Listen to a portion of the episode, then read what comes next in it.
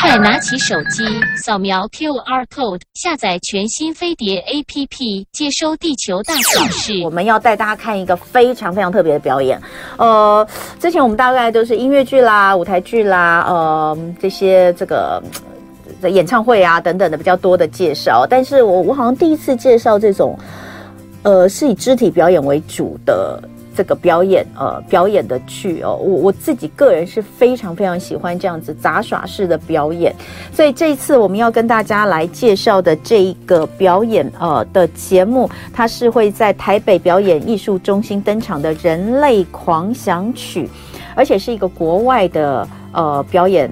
表演团来到台湾的表演，那今天呢，非常开心，我们请到的也是这方面的专家来为我们介绍这个表演。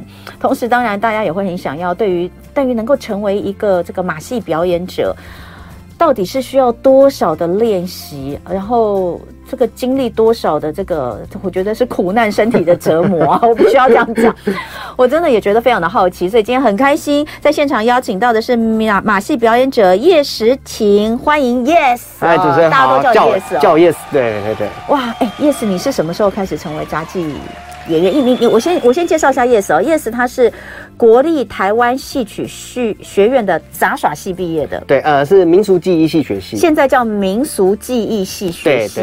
那呃，他就一直对这个很有兴趣，然后现在也是杂技方面的表演者。嗯嗯，那他自己还创办了一个剧团，叫做 Mr. Yes 小丑剧团。对啊，的创办者。那呃，演出当然这么多年来是演出非常多，同时也做了很多的公益活动跟表演。先来讲讲，就是当初怎么会成为一位杂技演员？好，呃，其实成为杂技演员这件事情，真是真的是一个巧合，因为小时候比较皮。嗯然后，因为家里是开文具店的，就是你长大，有小时候以前都会讲说，你是不是在演猴戏吗？对对对，完全完全很符合。然后就刚好家里开文具店，然后有一天就有一个很有气质的女生到家里来买文具，然后妈妈就顺着顺着就问她说：“哎，请问？”你你跟这边附近学校的学生不一样，你是读哪里？他就说哦，那时候的学校叫做国立台湾戏曲专科学，还是专科哦。对，他前身是复兴剧校，国光艺校，对对对对对，后来合并了。很多演艺圈的这些学长们，对，都在都是从那边毕业的，对对对。然后他说他是读那个学校，嗯，妈妈就很有兴趣，马上搜寻，第二天报名成功，就带我上来考试了。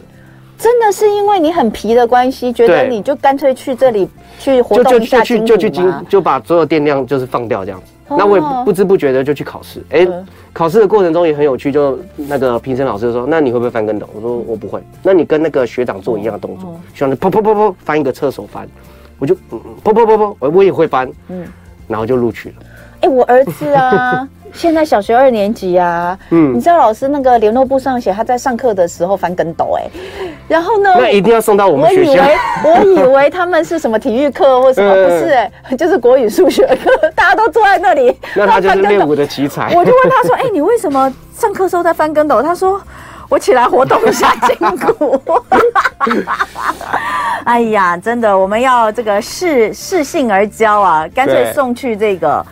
他会很喜欢这个环境，对，一定很喜欢。哎、欸，所以很棒哎、欸，所以你也喜欢吗？呃，我其实不知道哎、欸，嗯、我那时候不知道，可是后来越读是越喜欢。但是我知道戏曲学校它有很多的项目，你为什么会挑杂技？呃，就是因为刚刚你说的吗？叫你翻跟斗，你一翻。因为我那时候也有选京剧，可是一唱、哦、一唱一段给老师听之后，老师说你还是去练杂技，你比较不适合开口。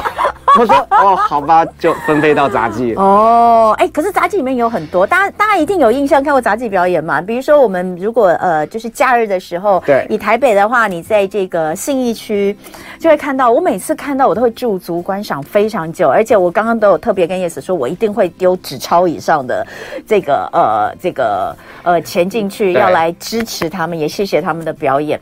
那有非常多，比如说有顶椅子的，对，然后有有有用一些。其他的器具、呃、物件在玩耍的，我看你是以丢球为主吗？对，我这个这个项目叫做杂耍 juggling，嗯，对，那是那个吗？对对对对，就是很多颗球、呃。大家最最常见到就是哦，丢苹果啊，丢橘子，对对对对对对对对对。这个这个这个项目不错，就是因为它携带方便，道具携带方便。哦。第二个就是比较受伤率没有那么高。哦。因为像我之前在学校练习的时候，有练一些体技的东西，比如说翻跟斗啊那些，嗯、那就是。长期这样子让身体疲劳练下来之后，都都都一定有伤。每一个每一个伙伴都会有伤，像我的膝盖就是练到最后，他的十字韧带破断掉这样子。所以后来选一个比较轻松的，嗯，杂耍项目。嗯，通常一个动作要练多久？呃，抛接上吗？嗯，要看要看呢，因为如果你刚入门的话，其实最起码认真的话是一个月。一个动作，一个动作，一个动作。嗯，那如果你是分段练的话，基本上练半年。哦，然后再来就是看程度，比如说我刚才讲这是三颗球，嗯，如果你的程度一直往上，四颗、五颗、六颗、七颗的话，基本上是用年来计算。嗯，对，就是呃，你五颗球的动作，最起码是一年才能完成这一个动作。你知道我们平常啊就很不懂，我们都外行人嘛，所以我们比如说看这个丢球的，丢球抛接的这个，我们就会看哇，越多颗你就会觉得越厉害，难度越高，确实是对。不对？确实是，确实是越多颗难度越高。对，可是近几年也蛮有趣的，就是他们呃欧洲那欧洲的玩家们，他们现在开始都是没有丢到那么多颗球数的，对，他们很注重在自己球跟身体的发展。所以他会有点像是三颗球，他们有练很多，他是三颗球，可是它的花式很漂亮，有点像转来转去吗？对对对对，然后球好像自己身体上的一些小行星，像像它就有点像是有一些玩家就哦，我是我本身是一个太阳系，然后三颗球就像我的绕着我太阳系的行星这样，我们那画面真的超漂亮。可以想象哦，就很像我们在看奥运的体操项目的时候，他们也有球，对，他们也有球的项目嘛。彩带，你看他们那个球，就是跟身体融合而为一的那个流畅度。对对对对。那杂耍现在就是感觉就多了，就不是让你惊呼而已，它是让你多了表演的性质在里面，没错没错，对不对？好，拉回回来，我们就要讲这一次要介绍给大家来到台湾表演的这个人类狂想曲，它是法国的，这是哪、呃、哪一个国家呀？算是法国的，法国的一个团队，对对对。但是有七位杂耍演员，那七位杂耍演员是不是每个人的项目都不一样？呃，基本上他们都是杂耍，都杂耍。可是会像你有各自项目吗？呃，有。他们待会回来继续聊。OK。今天礼拜二的艺文同乐会主题要带大家去看一个很不一样的表演。这个表演的名称是《人类狂想曲》。呃，它跟我们过去所说的音乐剧啦、舞台剧都不一样，因为它是一个嗯。算是一个杂杂杂耍演员，七位杂耍演员所组成的一个表演的团体。那他们要呈现的其实不只是杂耍的技艺方面的精湛，而是融入了一个故事的核心在里面，带大家去反思一些你的人生、你的生活。呃，很特殊的一个表演。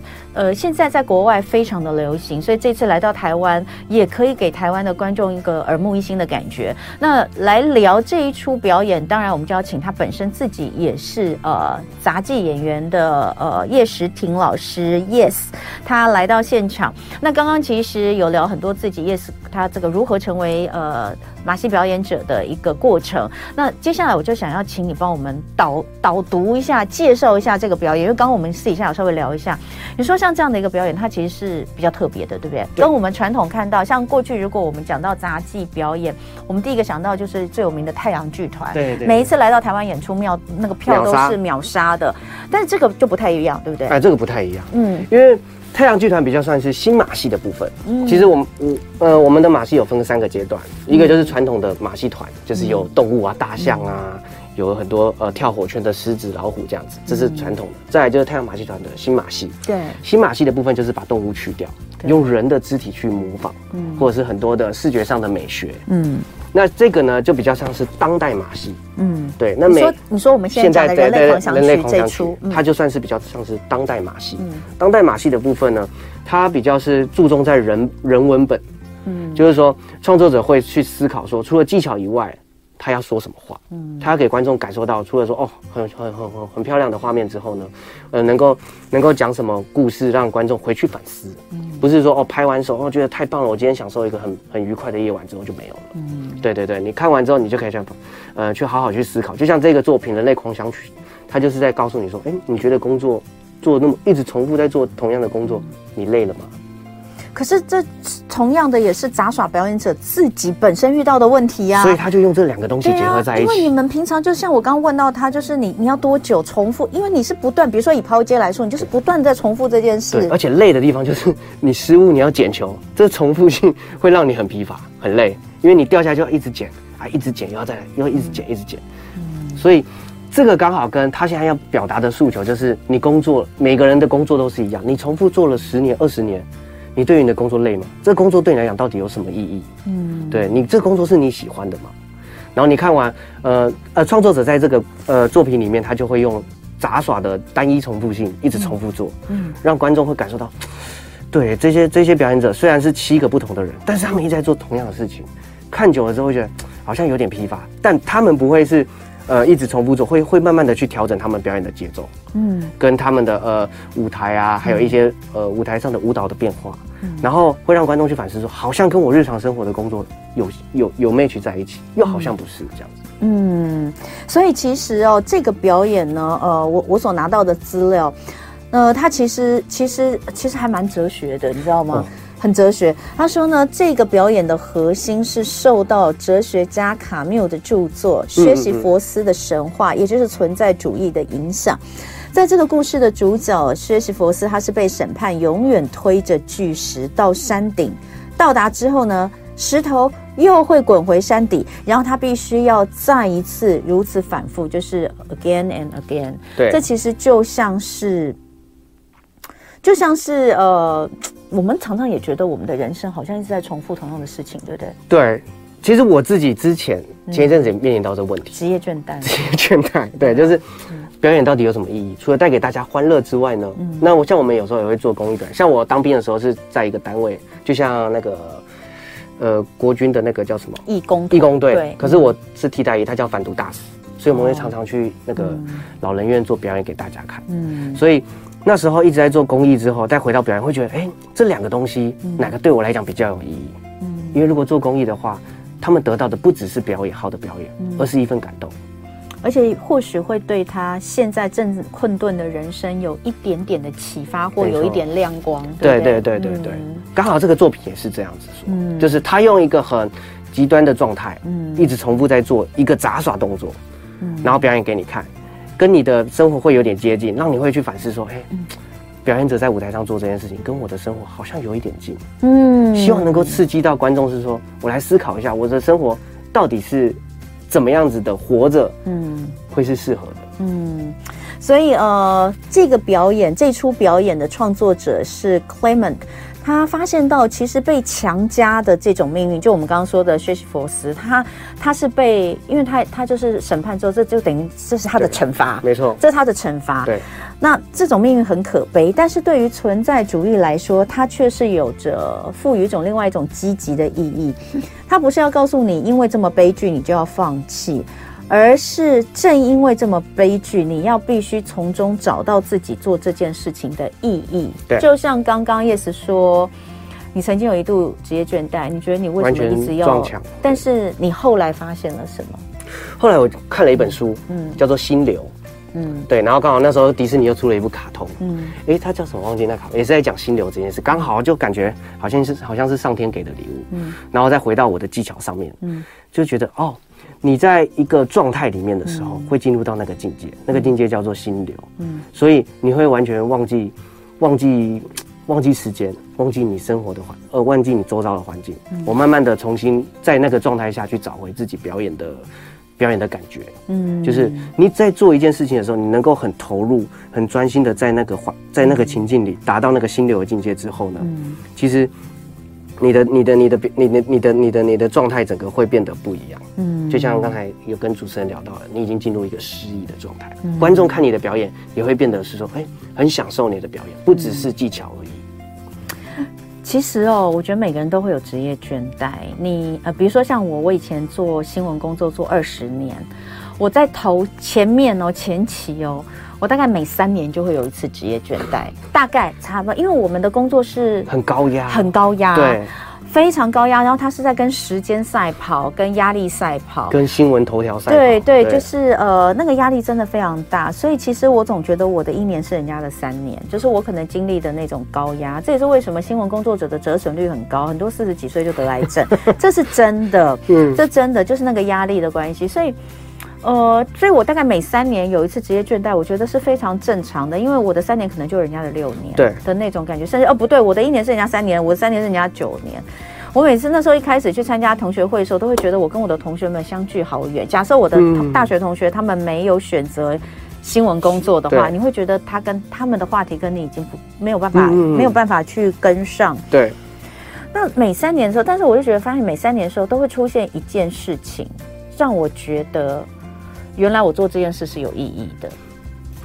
第一个三年，第二个三年，第三个三年都有出现这件事情。然后当我做了十年之后，我其实都不太需要呃，人家告诉我这个意义在哪里，我已经知道。这、嗯、因为这时间够久。对。那到最后我离开新闻，就是第一线的 Daily News，是因为我想做别的事了。这件事情，我觉得我已经看到我能够做到的意义在哪里，我想去做别的事。嗯、所以呃。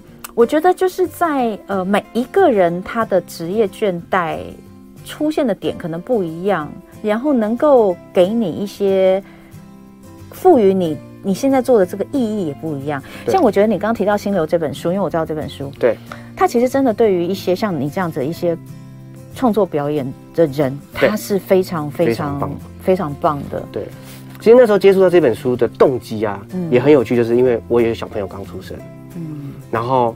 就是也是看其他育儿书，慢慢的找到了这本书。因为那时候，哎，那时候小朋友刚出生的时候，就会觉得，因为我自己有时候也会，那时候刚好工作职业倦怠很焦虑，就很焦虑，做什么事情都没办法专心下来。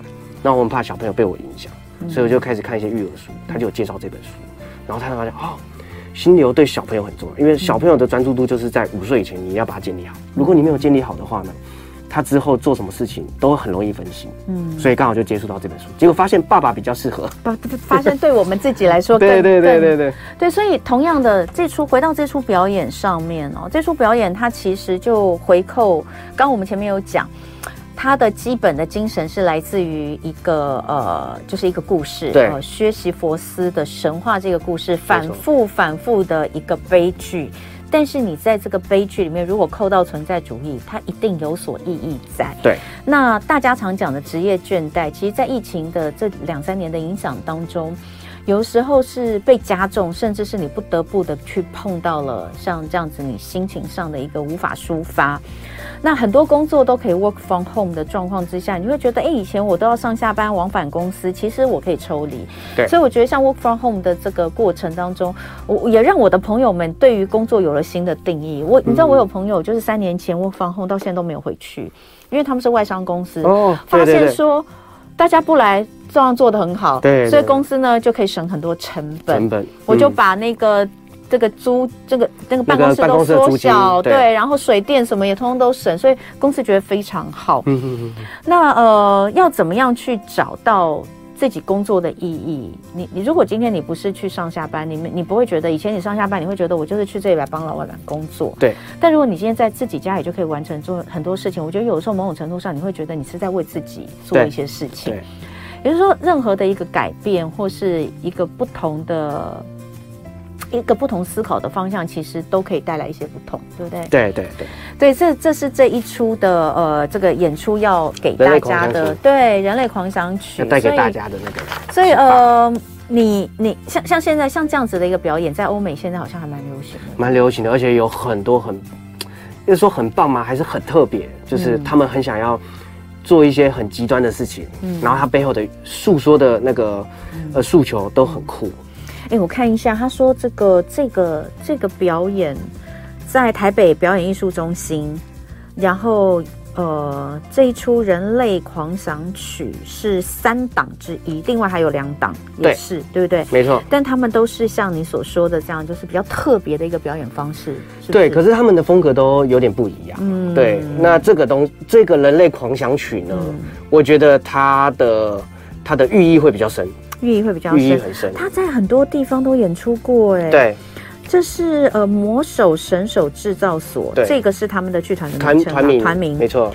在二零一六年就成立，不到十年，已经成为法国新马戏团队中重要的一员。嗯，尤其是二零一七年推出的《人类狂想曲》，已经巡回欧洲三十多场。作品的构想很简单，就是七个人，十四只手，四十九颗球。对。一人七颗，一人七颗，最最多是到七颗。可是他们会一直去重复使用这七颗以内的球去做同重重复的事情，然后整场就是球跟人，没有布景。没有布景。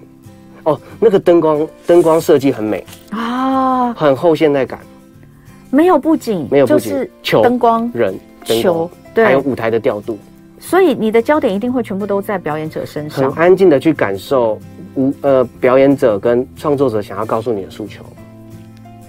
哎，你知道我们以前有听过一个，就是说，哦、呃，有有听过一个说法，就是说，就像抛接球，他也是拿抛接球来做一个人生的比喻。对就是说这个球每个代表的是不同的家庭、工作、事业、健康、自己，就是你你会抛，你会你不能漏掉任何一个。对对对，很棒哎哎，谢谢 Yes 来跟我们聊天哦，时间到最后，所以大家可以十二月二三、二四台北表演艺术中心。